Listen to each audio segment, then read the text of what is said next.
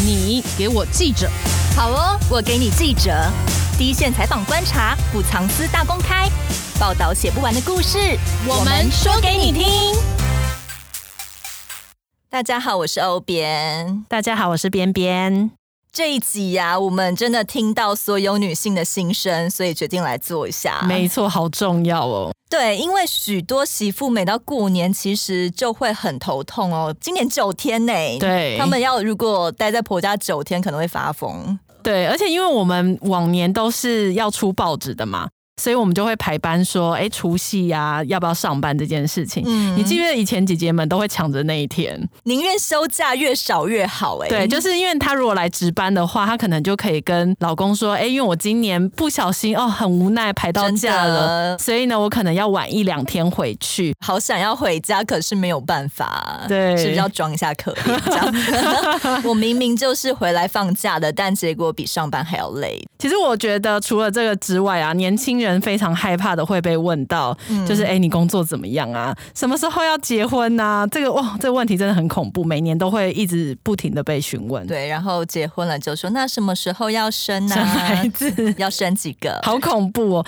然后，而且其实我觉得有一些家庭，他如果是长子的媳妇，嗯，我觉得更会被赋予更多的责任啊。所以，其实我觉得很多时候，尤其在过年期间呢、啊，不少女性的角色就会常常被那种传统的一些枷锁给。束缚住了、嗯、框架，对，那我们又该怎么做呢？今天我们就找来主跑性别社团的记者何定照来跟我们聊聊女性真心话。真心话，姐妹们呢，要如何摆脱这种性别框架，好好当自己的主人呢？好好过个年呢？欧边跟边边好需要，真的很需要。那我们欢迎定照。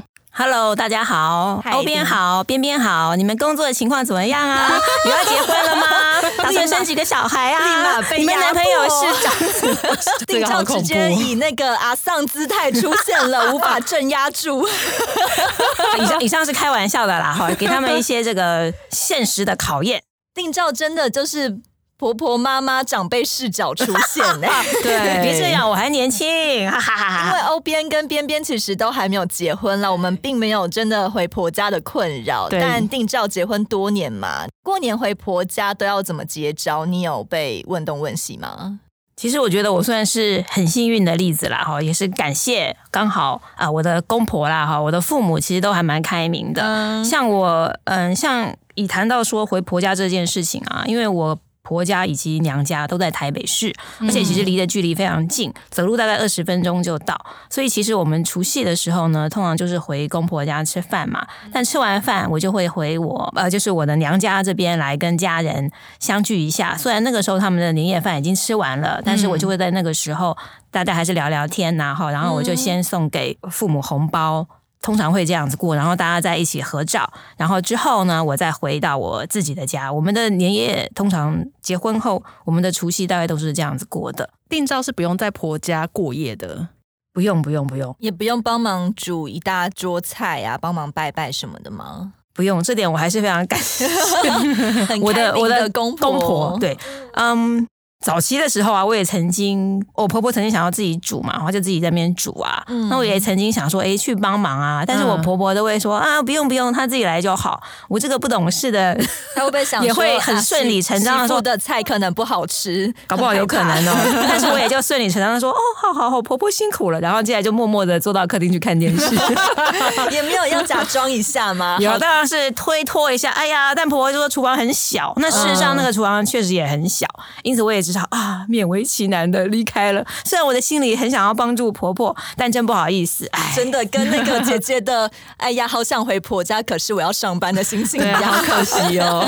这 这时候还是要那个表现一下，对。但我觉得我婆婆是非常有智慧的啦。后来她也会体认到说，哎，确实在这种时候啊，你会有不同的好几有几个媳妇嘛，哈，嗯，那可能嗯，就整个状况也会比较复杂一点。那后来最近。这几年啊，我们都是有时候在直接在外面餐厅吃，嗯，那有时候我们就直接从外面叫整桌的菜上来，嗯，而且因为我婆婆家她的楼下刚好就是一家餐厅啊，还蛮著名的一家餐厅，嗯，所以就直接请那个餐厅嗯的外送直接送到我们家来，嗯，所以整个状况就变得单纯许多。那我们只要负责说，哎，那个他们端菜来的时候，把菜摆在桌子上，帮忙摆盘一下，对，摆盘一下，然后呢，嗯。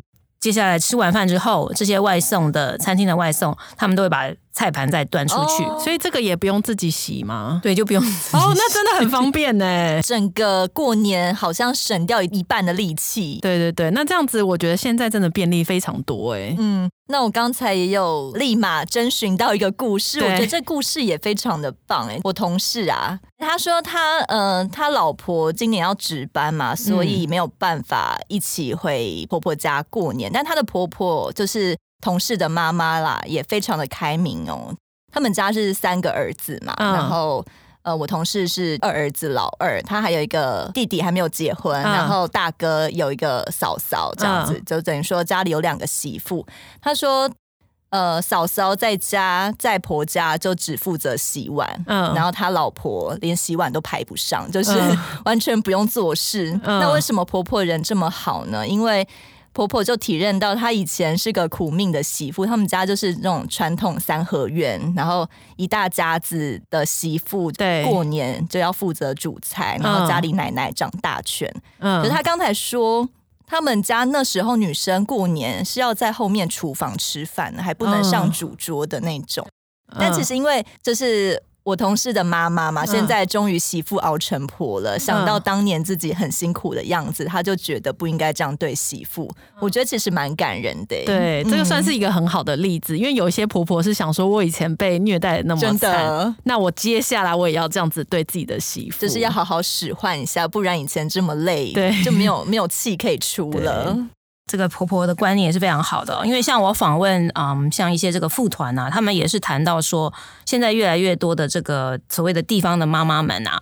他们以前早期也是被这样虐待过来的，但是他们现在就慢慢去转变这个想法，觉得说他们这一代虽然被苦过，可是他们不希望他们的下一代，就他们女儿这些啊，同同还有包括他们的媳妇，同样去倒这个覆辙，所以他们从小就来训练自己的儿子跟这个女儿要做一样同样的家务，他们不想去虐待到别人的女儿。嗯，那对于自己的女儿也是一样的要求，他们也啊、呃、不想去虐待这个媳妇。那我像我这个嗯受访人，他自己就在空大开一个课程哈。他在这个各地的这个乡镇去教这个地方妈妈，然后希望他们改变自己的思维。嗯，如果自己没有办法改变自己的命运，至少要改变下一代的命运。我觉得这是为什么。像刚刚嗯欧边讲到这个例子，他的这个同事的例子，嗯，现在的婆婆们她们开始会去转变想法，然后不要让这个命运重复。毕竟妈妈生的心肝宝贝女儿嘛，嗯、不希望被人家虐待。那至少你。自己有了一个这样的想法以后，别人的宝贝女儿交到你手上的时候，你就要好好待人家嘛，就算是一个善果循环，是正向循环。而且现在很多职业妇女啊，有时候真的说实在，做菜不是很好吃啦。像我，所以我觉得 大家如果方便的话，就是外购年菜就好了。我真的觉得不要荼毒呃家人的胃跟自己嘛，己都很累啊，是不是？那早年呢、啊，其实我们也强调。除夕团圆嘛，一定会在夫家团聚，这就是一个传统啊。那这个传统呢，其实，在社会不断的改变之下，尤其是以前都是大家族嘛，那种三合院啊，嗯、但现在都市化以后，小家庭越来越多，有可能只有比如说爸妈就生一两个小孩，对，或是现在呃同志啊，其实也结婚了，可是其实有一些状况，他们可能不被家里的人接受，那他们要怎么过年呢？嗯、其实也是蛮好奇的，定照可以跟我们分享一下吗？我就谈一个，就是有个很著名的男同志三温暖啊，汉室三温暖，从这个案例为出发来谈说，去想说什么叫做除夕团圆这件事情。那这个啊、嗯，这个汉室三温暖啊，这个老板大家都知道阿嬷，阿嬷是男生还是女生？是男生，他是个男同志。Oh. 那呃，他们都小 gay 啊，哈，后来是慢慢尊称他阿嬷，因为对于小 gay 来讲，他年纪算是相对的大，虽然他当时被称为阿嬷的时候，他才五十几岁。那阿嬷的故事是这个样子，她因为很早，她现在已经六十，应该已经六十八岁了。哦，她早年的时候，大家可以想见，那时候台湾还非常的保守封闭嘛，嗯嗯、所以她不可能去讲出她是同志这件事情。嗯，那她因为她那个时候，嗯，她大哥过世嘛，哈，然后她妈妈很伤心，然后又一直叫她去相亲，那所以她在勉为其难之下，她就呃跟这个相亲的对象结婚。那那个相亲的对象呢，也是因为就她所知，也是因为她本来有另一段恋情，可是后来不顺遂，所以可。可能是因为负气，所以才第一次见面，他们就结婚了。那婚后啊，他们生了个女儿，可是两人其实很少交谈。那后来反正嗯，总之因为家庭的一些因素，他们就有呃一个欠债的因素哦，家族那边有人欠债的因素，所以他们就办了假离婚。那后来就干脆顺势的，就是两人就分开，嗯、然后太太就把女儿也带走了，这个阿妈就变成是独自一人。那刚好他的朋友说要开这个三温暖，就找他一起来。他也想说这样也不错，他就开了这个三温暖。从台南到台北来开了这个汉式三温暖哦，嗯，那他们开幕第一年的时候啊，本来只是要员工自己围炉，那在除夕的时候要不要自己围炉？结果后来因为刚好那一天也有许多的客人嘛，就变成干脆大家都一起在围炉。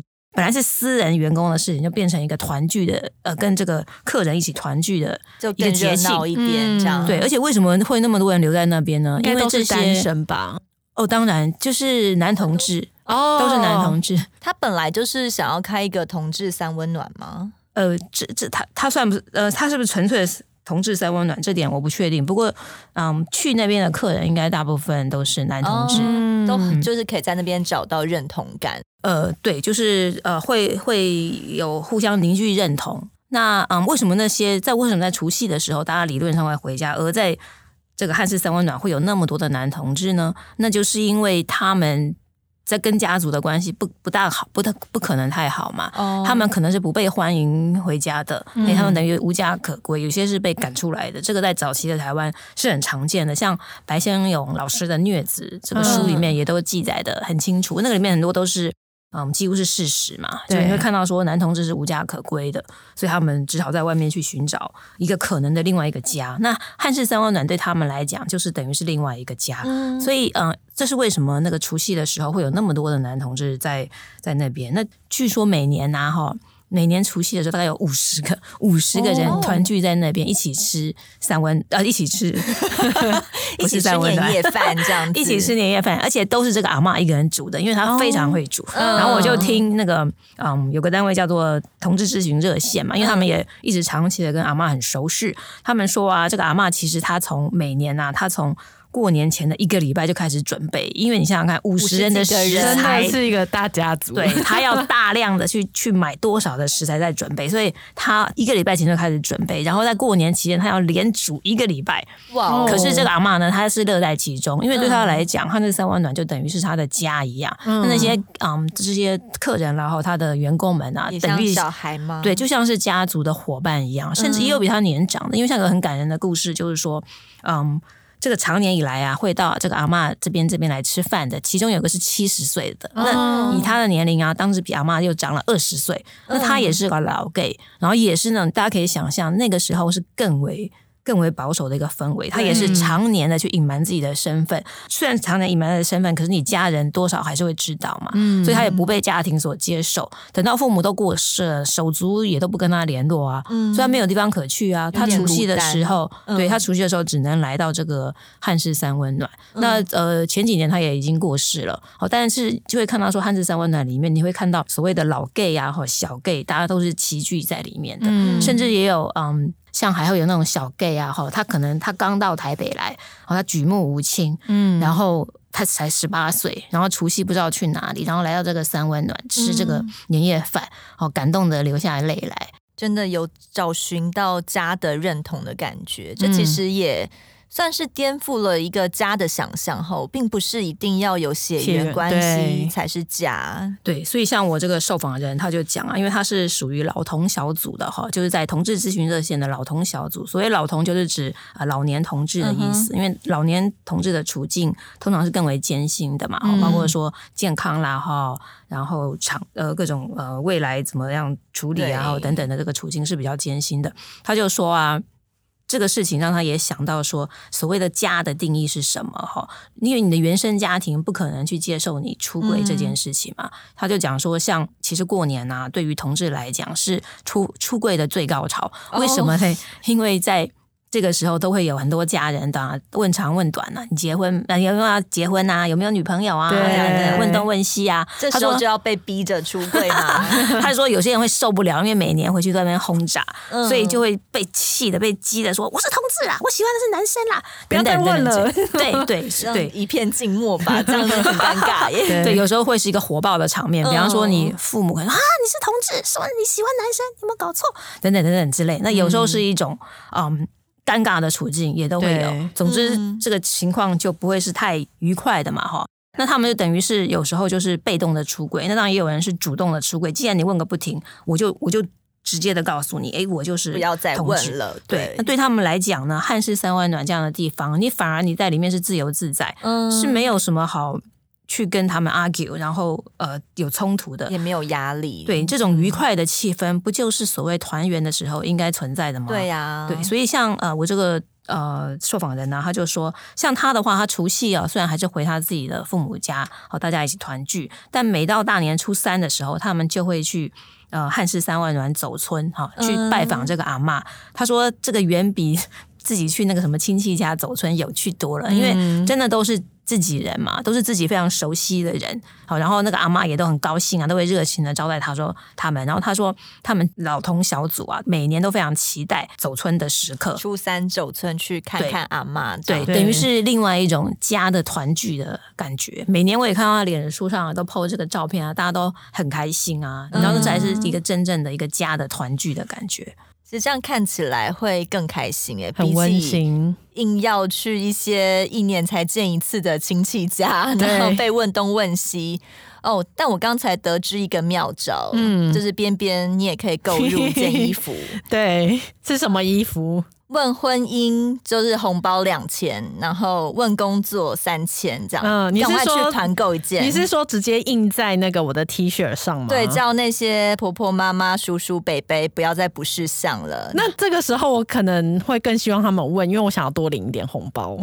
那还是那个问了以后，然后再把衣服掀起来，外面先照一件，这样有种请君入瓮的感觉，这样也不错哎、欸，嗯、可以赚点零用钱。毕竟我们现在也不太能收红包嘛，就靠这一个，好像也不错。除了刚提到同志，可能有一些比较特殊的团圆嘛，那。呃，像比如说小家庭好了，嗯、呃，有些爸爸妈妈可能一方先走了，就是单亲家庭啊，家里的人比较少，呃，家里又只有女儿都出嫁的话，其实剩长辈一个人在家过年是蛮孤单的。对呀、啊，现在其实就是有蛮多这样子的。状况以及就是有人就会 PO 上网络讨论说，那这样我们到底要去谁家过年啊？毕竟自己家长辈孤零零的在家，你也舍不得。嗯、我想要回娘家，又怕不被接受啊。那这样子有没有一个比较好的讨论方式呢？我到底可不可以过年就是在娘家过，不要在夫家过？现在我觉得很好的情况是哦，我我身边越来越多这种情况，就是大家是可以互相协商讨论的，已经没有说绝对是在男方家过或者在女方家过。那事实上有个数字是这样，就是台湾单亲所谓单亲家庭的比例啊，是快速的攀升，已经有来到将近九十万户。那你们可以想见，在过年的时候，那到底要怎么过，就对他们来讲是个很大的问题。嗯，那我有一个嗯朋友哈，他的情况是这样，他跟他的太太啊哈。都只有单亲，他自己是嗯，他的妈妈呢早就已经过世了，所以只有爸爸，嗯、年纪也很大，八十几岁了。他的太太呢是家里的父母已经离婚，那所以是妈妈一个人在家里。那在这种情况，他就觉得说，对双方的父母来说，当然都不会想要。呃，除夕都不会想要一个人过嘛，可是所以要怎么做呢？后来他们就谈好，就是轮流到对方家过。嗯、比方说，哦，他说他的太太家里那时候只有三姐妹，哦，大姐是移民，小妹也已经结婚了。那太太跟他妈妈，后来他的太太跟他妹妹啊，嗯，为了要避免他妈妈除夕一个人过，就是有除夕的时候回娘家轮流。陪妈妈，就是嗯，今年的时候是这个我朋友的太太回娘家，那他先生当然也是一起跟着过去。然后另外一年呢，就是由他太太的妹妹跟他妈妈一起过。他这个时候就跟他的太太一起到他爸爸家来过。嗯，像这样子轮流，免得每一次都只有一方变得比较孤单。他们用这样的一个轮流的方式。然后我我其实那时候蛮感动的，因为我这个朋友也其实也已经五十多岁了哈。嗯，可是然后是个男性嘛哈。嗯，但是他就哎，我我也有点小意外，说哎，他的想法是非常开明的。嗯，就是觉得说不能够让老人家这样孤单啊，而且他说这个是人之常情，他觉得这种沟通协调是必。必要的，所以我觉得蛮好的。就是我想在呃，现在已经就算是现在五十出头的，啊，可能都有已经有慢慢这些类似的这些观念，像这种呃五年级啊，五年级左右这样的人，嗯，世代就没有再这么刻板印象，我一定要回夫家。对，其实是不是应该从男生先开始教育起啊？如果丈夫这边的观念可以稍微改一下的话，说不定就可以。呃，协助太太可以在婆家过得更好啊，或者是我如果真的想要在娘家过年的话，也可以更顺利一点。其实我个我个人会觉得说啊，我真的认真的认为啊，像男女朋友在交往的时候，现在因为同婚了嘛，哈，姑且我就说，只要是伴侣在交往的时候，其实都应该要谈到说，你婚后应该要怎么做，包括说你，哦、我觉得那是一个很好的一个。判断的标准呢，就是你事前先谈好，嗯，我们未来过除夕、过年夜的时候应该要怎么过，嗯、那家事怎么做，小孩谁来照顾等等，我觉得那都是一个最好在婚前就先谈好的状况，那这样是最理想的。不然你到婚后才所谓开始培养，呃，除非对，除非你本来那个价值观呐、啊、和认知都很一致。不然很可能就会开始慢慢发生冲突，然后或者会需要非常长时间的磨合。嗯，那不如在婚前就谈好。那当然还有一种情况是，虽然丈夫本身是开明的，可是他的他的这个家庭那边，他他很难去改变。比方说，我有听到一个朋友啊，他是讲说，像他的先生当然对他很好嘛，他们彼此也都很好。可是呢，他婆婆就是比方说他的生活习惯上面就比较节俭一点，那以至于他每次。回要回嗯婆家好，然后去一起过年的时候，对她来讲都是莫大的折磨，因为她婆婆非常节俭呐，包括说。嗯嗯，煮水饺啊，哈，他这个水饺的汤，他一定要都把它喝完，而且要分给大家喝。水饺汤没有味道哎、欸，应该不会有人拿来喝吧？可是，可是我必须要说吗？但是我必须要说，其实我小时候啊，我爸爸啊，哦、我爸爸也都会，我们我们都叫他水饺汤哎、我以为那是很自然的，就是，但是不不，你不会单独喝它，你可能我妈妈就会在水饺汤里面加蛋啊，对啊，变成蛋花汤，哦、这样。可以。哦、但如果只有白白的水，然后也没有调味。真的就跟开水差不了多少了耶。嗯，对，然后而且我觉得蛮妙的是啊，我这个朋友，因为他年纪又比我小一些嘛，嗯，他的讲法是啊，他自己都无法接受喝这种所谓的水饺汤，但是他更无法接受的是，他绝对不让他这个小孩子来喝这种水饺汤。嗯，他觉得小孩子怎么能喝这种东西嘞？所以，嗯，他就说他跟他的另外一个妯娌啊，就是他的小婶，嗯，然后呢。他们就会在那边合作，然后偷偷的把这个水饺汤给倒掉。哎呀，不小心啊，忘记了，这样吗？因为我们家都没有喝的习惯。哎呀，不好意思啊，婆婆。对，然后他们就说，嗯，如果是为了他们自己要喝啊，他们还可以勉强可以忍受。可是如果是为了小孩，为了小孩的话，嗯、他们就宁可当这个逆袭，好让婆婆，就算让婆婆不开心也没关系，因为他们要为了小孩而奋斗。嗯，那婆婆不高兴有办法安抚吗？还是就让她不高兴？诶、欸，他们会偷偷的做，就像刚刚讲，他不会故意的，哦，明目张胆的，或是表情很差的把它倒掉。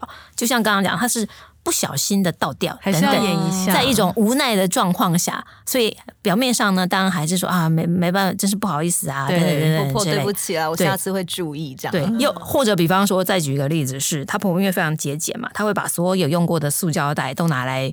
另外装食物使用，比方说刚刚讲的那个水饺啊，冷冻水饺袋，他就觉得丢掉很可惜，嗯，他就要把冷冻水饺袋里面再装个什么，比方说葱油饼啊，哈，再拿给孙子们吃。哦，但是我这个朋友呢，就会觉得说那样是很污染的，那样是已经装过东西的塑胶袋，怎么可以再装别的食物呢？嗯，因此他们在剪开这个冷冻水饺的包装的时候，就会故意把它剪破。剪破让你婆婆没有办法装其他东西。哎呀，我手艺我就是手笨啦，对不起婆婆。这样还有个很妙的事情是啊，因为她嗯、呃，像她婆婆因为非常节俭嘛，哈、嗯，她就说她刚呃结婚，然后那个去婆家吃年夜饭的时候，那婆婆呢就端出一道鱼，然后她本来要吃，结果婆婆就讲说：“哎呀，跟你们说啊，我这个鱼啊，我半年前就已经买好了，不然现在要干嘛啦？现在鱼多贵啊！我都半年前就买好，那时候真便宜呀，就是一个机智婆婆的概念。所以她是冻了，她已经冷冻了半年，而且是在传统市场。但是我这个朋友呢，因为他熟悉这个食品卫生的概念，他知道如果你在传统市场买，而且你不是真空包装哦，就在那种摊放上那个。烈日下，好，这个只有个帐篷在上面的这种烈日下，好来买这个一定会相对的比较不新鲜，然后你又放了半年嘛，她觉得这样很可怕，她根本就没办法吃下去。可是她婆婆却认为这样才是好，这样才是最便宜，不然对，呃，她是说啊，因为她也知道她婆婆也是苦过来的，比方说有她的。公公这边一份薪水，可能养了一家好几口，这样慢慢长大。你可以想象他那个节俭的心情。可是当到了现代，你还无法改变的时候，你面对这种情况，你应该怎么办？所以他也会非常的为难。但他的讲法就是说，他觉得，因为幸好一年啊三百六十五天，好，只要苦那个三天，三天回婆家的日子，就只好就勉强忍耐一下，一下，对，只好这样子。那他愿意跟婆婆沟通吗？她有跟婆婆讲过，就说啊，因为她婆婆就很省嘛，哈，包括说省瓦斯啊，像他们煮水饺的时候，我们一般都是。大火嘛，对不对？煮开了之后，沸腾之后再放点冷水，一般会这样煮水饺，对不对？对。可是她婆婆啊，为了要省瓦斯啊，就希望是用焖的，是用那种冷水啊，几乎是冷水，这样慢慢的焖焖焖，把水饺给焖熟。我我个人是不知道那样子焖，但总是因为这样焖出的水饺不可能好吃嘛。对啊，我这个朋友呢也讲说啊，婆婆，我可以帮你叫一年份的瓦斯让你煮啊，就是我们出钱。对对。可是她婆婆就觉得说不行啊，这很浪费啊，你们要养小孩啊，那我怎么可以用你们的瓦斯钱？不可以，不可以。总之，他就非常坚持这个节省的概念。Uh, 大家可以想象，对于那种长辈啊，哈，现在已经呃七七八十、八十以上这样子的长辈，你其实很难改变他的想法，不太好沟通，不太好沟通。所以我我这个朋友呢，也是好退而求其次，就用采取一个比较。软曲回旋的这些方式，嗯、像他就讲说啊，他之前他没有办法讲出来的话，包括说这些鱼呀、啊、这些菜呀、啊，哈，这些已经放了很久的东西，他怎么实在吃不下去，他没办法讲啊，因为他婆媳妇的身份，他没办法讲。但是小孩子啊，等他们有了小孩子的时候，小孩子会直接说：“我不要吃，我不喜欢吃，我要吃妈妈的菜。”这个时候，婆婆因为婆婆疼小孩嘛，对，然后所以就只好顺，就会顺理成章的，哦，好吧，那就。让这个媳妇啊，也可以煮几道菜让小孩来吃，不然之前他是没有办法做什么的。那现在他就说，现在已经进化到说，每年呢、啊，他都可以煮两三样哦，小孩子会喜欢吃的菜。她、嗯、婆婆已经慢慢可以接受，所以像这边就可以看到这种呃，有时候你难以沟通的情况，顺着一些情势的变化，慢慢还是会可以产生一些改变。这样以后可以拜托小孩去跟婆婆讲话吗？奶奶，我想要吃什么？我不要吃过了半年的鱼，这样可以吗？这这句话有点传达的太完整了，一副就是妈妈妈妈叫我说的，妈妈叫我说的，所以我们要再包装一下。我觉得那个媳妇真的要非常有智慧啦，你要怎么去跟婆婆沟通，但又不要戳破她的那个比较就是不好的传统。对对对，我觉得这个需要一点点智慧。刚刚那个定照不是说，像现在很常会轮流说，那个可能一一年回夫家，一年回婆家嘛。其实有一些家庭，他会现在变成说，如果两边都是单亲的话，就会一起吃年夜饭呢。譬如说。太太这边的爸爸，或是夫家的妈妈，然后我就说，哎，那我们就多一点人，比较热闹，而且菜也可以叫比较多，那他们就会一起吃年夜饭。我觉得这也是一个蛮好的方法。那如果住在不同县市的话怎么办？还是这只能在同一个县市比较好执行啊？我觉得有个很好的办法是，现在也很流行，就是共同旅游嘛。哦，就我也有听过，就说他们其实已经离婚了哈，但是为了小孩着想，他们就当共同父母。那当初就是春节的时候，他们还是大家一起同时的旅游，在这个地方旅游，让小孩还是享受到一种啊，有一个大家族的一种感觉。其实那样也还蛮愉快的。哎，那当然前提是已经离婚的夫妇们，他对于这件事情是有共识的。那、嗯、至于刚刚讲的那种单亲的情况，这种情况也很常见啊。不然我们就不会看到说，为什么现在春节的时候旅馆不都一房难求吗？对，你会看到那个是有大量的需求的，很越来越多人意识到，如果我们都在家里面过啊，哈，自己煮东西等等等等，那个家事的繁重是非常麻烦的。所以现在有越来越多人，他们真的是选择在外面订旅馆过，这样大家更轻松、更愉快。对，不会为了家事而吵架。真的，现在过年的变通性其实蛮大的，像我们家族也都是过年的时候会大家一起吃饭嘛。嗯，然后因为我的表姐是嫁给外国人，嗯，然后我姑姑那时候就开玩笑说：“哎，嫁给外国人好，因为其实外国人比较没有这样子，就是一定要回夫家过年的习俗，而且就是因为。”那个夫家是在国外嘛，所以每一年我表姐都是跟我们一起过的。她虽然嫁出去了，但是她没有这方面的困扰。然后我姑就会跟我开玩笑说：“哎、欸，那你也找外国人好了，这样你就不用在外面过年，你还是可以一直在家里跟我们一起过年。”那你现在有没有开始找外国人了？也不是那么容易啦，不是说有就有的啦。开始化身成婆婆妈妈那个姿态，又在问哪时候要结婚，真的还要互问这样。对。传统上其实也有大年初二才可以回娘家的习俗啊，甚至说初一是不能够回娘家的，不然会带随娘家。那现在我是不太知道还有没有这么传统的想法啦，嗯，因为我们周遭的人应该就不会这样子了吧。不过也许呃一些地方还是会保持着这样子的观念。对，听说有一个破解的招式哦，定照可以教教我们吗？嗯，um, 我先说一下哈，因为就像我跟欧编的经验也是差不多的啊，嗯、因为年龄相近的关系，的开玩笑，我们都 我们都很年轻。总之呢，我听这个专业人士啊，副团讲说啊。其实，在台湾各地啊，还是有很多这样的情况。我当时也特别问说：“哎，是在哪里？”他说：“就是在新北那边。”新北还有，嗯，我也是很惊讶，因为我们讲到新北，我们想到可能是中永和啊，哦，顶多淡水，没有没有，还有石碇啊，哦，等等，三芝啊，比较偏远一点的地方地方。对，然后他就说，其实这种情况还是蛮常见的，但他说现在慢慢有改善了哈。虽然如此，也是从早年大概只有百分之二十。呃，他是说，我他问的题目是，嗯，娘家会不会接受你除夕或者是初一回去嘛？哈，他说举手的人呢、啊，从早年大概是只有百分之二十五啊，增加到慢近年大概是半数，哦，也就是百分之五十。那但是这也同时也表示，还是有百分之五十的这个娘家他不接受除夕跟初一回去。嗯、其实我自己也非常惊讶。这个是娘家那边不希望他回去，还是指夫家那边不希望他回娘家？呃，应该是都有都有。那有讲说这个所谓为什么禁止初一回娘家的习俗啊？哦，首先呢，啊，我听这个民俗学家的讲法，主要他们是早期啊，据说也是为了女方家女女儿好啊，嗯，觉得说如果你初一就回娘家，可能表示。你的婚姻有是不是有些状况，所以你才会回娘家求助？对，因此演变成初一好，除夕不能回娘家。对，但是也有另外的讲法是说，传统农业社会食物得来不易，那如果女儿呢，除夕或初一回娘家要多准备吃食，会把娘家吃穷。那吃穷吃穷这件事情。就是在早期很重要，哎，对对对，吃穷这件事情，就是后来我们直接会讲说，为什么呃初一不能回娘家的理由，会说如果你初一回娘家，就会把娘家吃穷。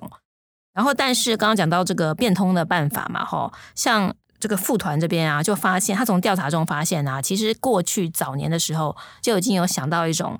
改变的方法哦，就是如果我们带着这个油回去，食用油，对，送给娘家，就可以像是祝贺娘家赚到这个油洗洗。油洗洗是什么意思啊？是赚到发亮的意思吗？欸、我不知道，它是台语吗？应该是吧。完了，完了，我们都是客家妇女，怎么办？这两边都是客家妇女吗？是油下下吗？我是。你是一般的人，好，游西西是游下下的意思吗？那那个好像游是赚翻了的意思吧？我以为你们会，听众拜托自己去查一下。没有，我们就略过这个，就是游洗洗啊，赚到游洗洗，油 say say。嗯嗯，总之这样可以免除免除习俗，所以当时啊哈，他们这个副团啊，从二零一八年就结合性别平等议题跟文创，他们把芝麻油跟芝麻糕包装成大年初一有喜喜的这个礼盒，哦、你可以带回家。嗯，对我也曾经把这个礼盒送给我妈，哈哈，她有很开心吗？有叫她报喜啊，这样，反正多一瓶芝麻油，好用，是好好，对啊，很好的事情。嗯、对，但她不认同那个习俗，她觉得。我妈觉得那些习俗都都不重要啊，那有什么重要？这样刚刚讲到初二才能够回娘家这件事情啊，像我们家也都是非常自由的。嗯，像我们家有五个女儿嘛，你就可以想象说，你要配合不同的这个结婚的这个情况，好，比方说有人他们像我我我姐啊，好，可能是出国旅游啊等等，嗯、那如何可以凑齐大家一起？对，更特别是像我弟，我弟媳是香港人嘛，哦、然后嗯，早期的时候他也要回，因为现在疫情没有办法回去，嗯、但是早期的时候他也会要回香港啊。嗯、那你这样要怎么兜得起？对，你你你总不能因为我们要回娘家就要求他不可以。不可以，要留下来。对，他不能回娘家。我觉得这都是要沟通跟协调，然后大家找到一个最适合的时候。所以我们从来，我们家从来都不会讲说一定要初二回娘家。我觉得这才是比较合乎现代的状况。反正只要在元宵节以前聚在一起，都还算是过年嘛。嗯嗯但我有看到有人在抱怨呐、啊，就是有媳妇反映说，小姑她初二要回娘家，嗯，因为自己家的女儿要回来了嘛，所以老公就希望自己老婆把自己的姐妹们照顾好，等晚上或初三再回娘家。那这种自己家的小孩最亲，别人家的孩子死不完嘛？好了，这太过分了，就是呃。都只顾自己家的人，不管别人家的状况的话，这种不公平的现象该怎么办呢？其实我真的觉得就是要协商啦。嗯、但是协商这件事情，你不会在婚后才协商，才突然协商。说真的，我真的觉得从婚前就要开始协商的时候，对，就要睁大眼睛。如果对方是非常传统的话，那可能你要慢慢去考量，说你是不是适合自己可不可以接受？对，然后你可可能可以让对方改变成什么样子。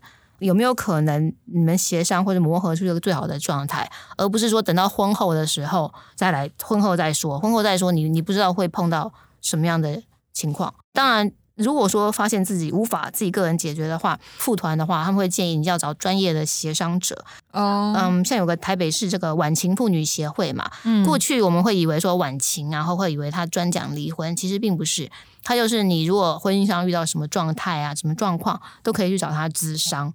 晚清妇女执行长哦，沈淑娟女士，她有讲一个情况是哦，你怎么样去慢慢去转变自己的这个在婚姻中的处境？这个情况是这样的，嗯，是有一位女性啊，我们姑且叫她 Melody 哈，然后她之前也也都是女强人嘛，在职场上也都是表现的非常好，可是后来因为接送孩子的问题，所以她只好辞职嘛，那变成说之后都得在这个家族。里面，在她夫家的家族，而她夫家呢，就像是刚刚你们谈谈到最可怕的一个情况，就是她夫家是一个大家族，而且她是长子嘛，嗯，所以它是里面是最重要的、最重要的一个。人物，然后对于这个长媳啊，也会有特别的要求，所以不管是什么家事，都变成是这个长媳在做。嗯，然后她她就越来越的心情非常越来越不平衡，就跟婆婆啊这边会出问题嘛。那进一步也会跟先生这边开始慢慢出问题。那她靠她一个人已经很难去解决这件事情。后来她就是来婉晴这边来请求协助嘛。嗯，然后她也是慢慢去谈说，哎，包括说是不是自己也要做一些改变。那后来也是谈到，就说像这个 Melody 啊，她因为从一个职场上一个很棒的一个角色，慢慢变成在嗯处理这种各种家务大小事，心情会不平衡。他说他才自觉到，他一开始会充满怨气嘛，所以都是闷着头、臭着脸做家事，嗯、对公婆、对先生都没好脸色。那这样子，呃，对方一定会觉得不舒服、不爽嘛，对，你关系不可能好。然后，但是后来呢，他在经过咨询之后，他也慢慢，首先也慢慢改变自己，然后慢慢那个关系慢慢好转。然后慢慢的可以开始跟公婆啊，跟这个呃先生有更好的一个沟通的状态。那后来慢慢慢慢，他才从本来他每天三百六十五天都要负责整个家族的餐食，嗯，大家可以想象，在过年的时候是嗯几十人，那平常的时候是十几人，那都是非常可观、很可怕的。都靠他一个人在准备，靠靠他一个人。而且因为他们那个家族虽然呃其实经济状况不错，但是因为公公那边然后也是很传统的思想，觉得不能够请外佣啊，一定要自己做自己做的东西。而且都找媳妇做，而且还是要长媳，要长媳来掌管这一切。累死了。那其他人要干嘛？呃，坐着敲碗等饭吃，坐着等饭看电视，这样吗？是。经过这个媳妇，她慢慢这样去转变啊，从本来三百六十五天要负责全家族的餐食哦，变成只要春节三天负责就好。嗯、那平常的时候就是各家各吃各的，因为他们是住那种透天厝嘛，嗯、然后有各房嘛。以前他要负责所有不同层每个人的吃，哦、但现在。但现在后来就变成说，每一家不同的房，就比方说大大哥，大哥其他的二哥啊，好、嗯、三弟啊，巴拉巴拉巴拉，他们就各自负责各每天，他们就各自负责各自的吃。嗯、那等到只要春节那三天负责就好。那虽然他还是在春节三天还是一个自己一个人要负担这么多事情的状态，但至少已经比以前好很多。嗯，那他要怎么去说服其他家？一来配合说，那你们自己准备自己的伙食就好了。他怎么从三百多天变成只要准备春节三天？我就是慢慢的、慢慢、慢慢的沟通，包括说我你客观的想，我一个人不可能处理这么多的事情嘛。慢慢、慢慢，大家也会看到这个社会风气的转变。现在已经不是以前那样，你不可能一个人负责所有的事情啊。嗯，所以才慢慢的去说服了公公婆婆啊。首先是公公婆婆那边，对啊，然后慢慢你这个其他的家族。听成员也愿意配合，才慢慢的改变这个状态，也是要靠自己，需要为自己做一点事情哈，不能够都只能默默忍受。对，因为默默忍受，你并不会改变任何事情，然后只会让自己心情越来越差，对，因为自己就闷出气来。对啊，然后你可能周遭的，譬如说。公婆也不知道你到底发生什么事啊？为什么每天脸都这么苦啊？我觉得讲出来是可以让其他人了解现在到底可以怎么样子，大家做沟通协调。然后我觉得最重要的是丈夫的角色也很重要，就是他如何居中的去润滑，或者是他去呃。帮忙协调也是很重要的事情，所以 Melody 的老公有帮助她做一些沟通吗？不过显然他一开始的时候并并没有，因为他、嗯、因为他太太会臭着脸嘛，对，所以他就觉得说你你没事，你你生什么气啊？你干嘛白臭脸？我有欠你吗？什么？对，等等。但是你你们可以想象那种很直觉的反应嘛，就是我要做那么多，所以我的脸色不会好。嗯、但是如果不去慢慢改变这一点的话，那个沟通的开始是不可能进行的。对，所以可能要先从自己开始改变起。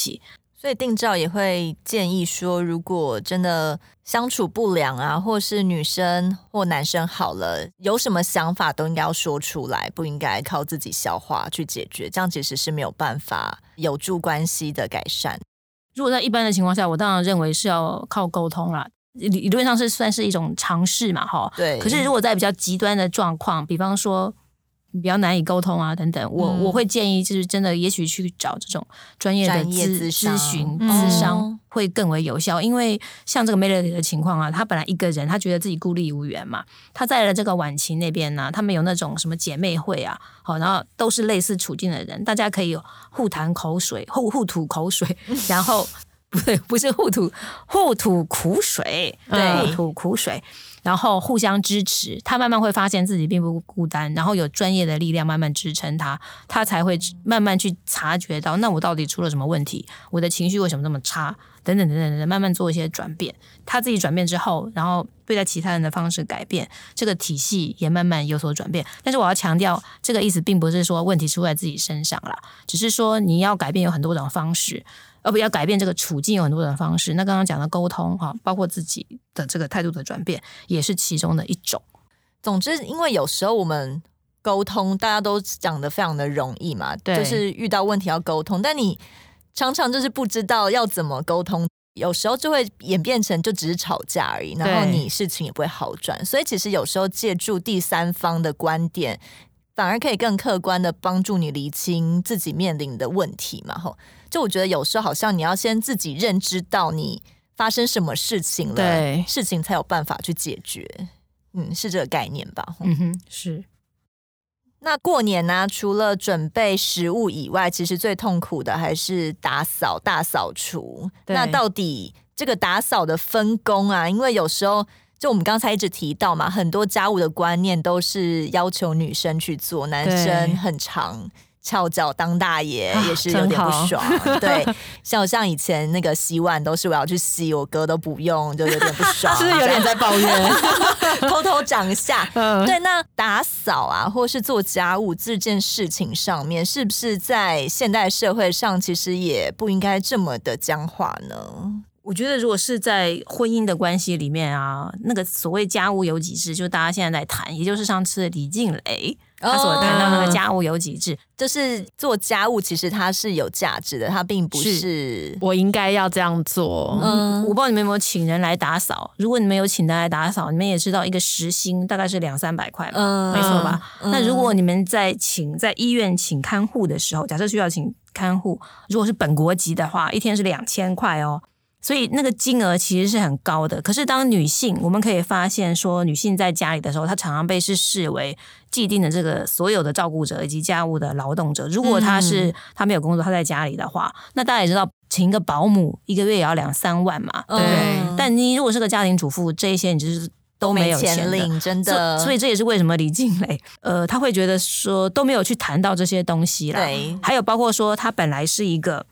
很好的，他很可能是一个很有很成功的一个职场的成功者，嗯、对。但是他因为他投入了家庭，所以他这些都失去了。那个是所谓他失去了一种机会成本。那有些人会把这个机会成本的嗯也考量进去。那我但是我这边要讲的是，纯粹就是就这个家务有几职，就像刚刚讲的嘛，你不管是家庭照顾者，或者做家务，或是打扫，啊，或是煮饭。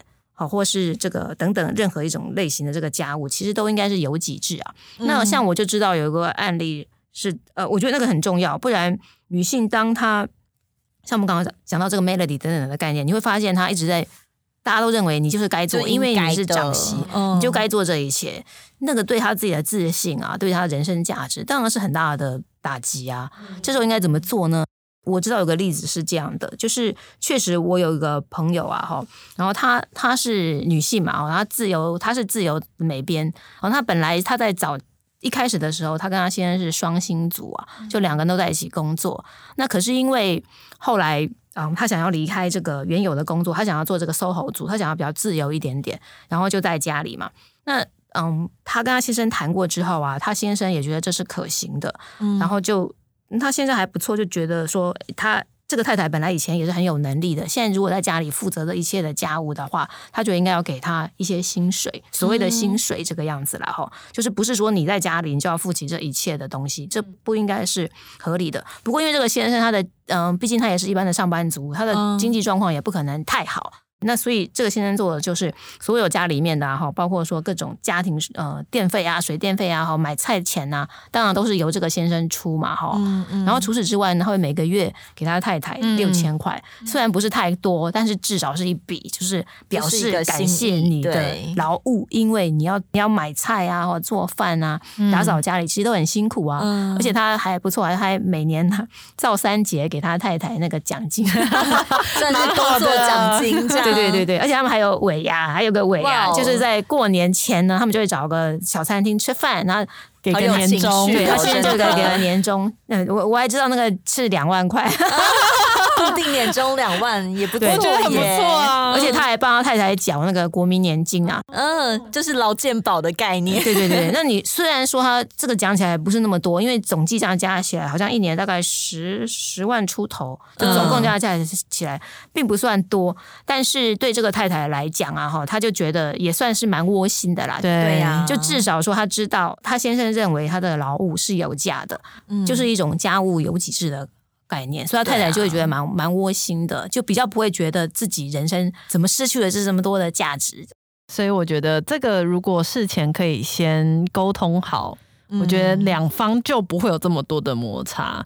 或是有一些人可能是在家里，然后带小孩啊，嗯、然后常常会听他们讲说啊，我想要买什么东西，还要跟老公伸手要钱。真的，老公还会嫌太贵。对，但是其实我觉得在家里带小孩，这个更是二十四小时。工作的时间、嗯、就等于你要无时无刻的去照顾自己的小孩，而且也是老公的小孩嘛。对，对，所以我觉得这个不叫做伸手要钱，就是而是你要给他一些呃足够的金钱安全感，因为毕竟他也是付出他自己的时间跟劳力。嗯、我觉得这个不是免钱的劳动力，而是你需要给他一些更好的对价关系，这样子。刚才定照的那个例子啊，嗯，老公当然就是视自身的能力去给嘛，但我觉得有时候并不是钱多钱少的问题，而是你有没有真的在重视老婆的心情，或是你愿意给他一些的话，老婆觉得窝心，他一定会做得更快乐嘛，对那家庭也会更和乐啊，夫妻间的关系也会比较和谐，真的呀，啊，这有时候真的不是钱的问题，是 feel 的问题，对，是情绪的问题。但 是我还想到另外一个例子是这样的，我有另外一对。对朋友，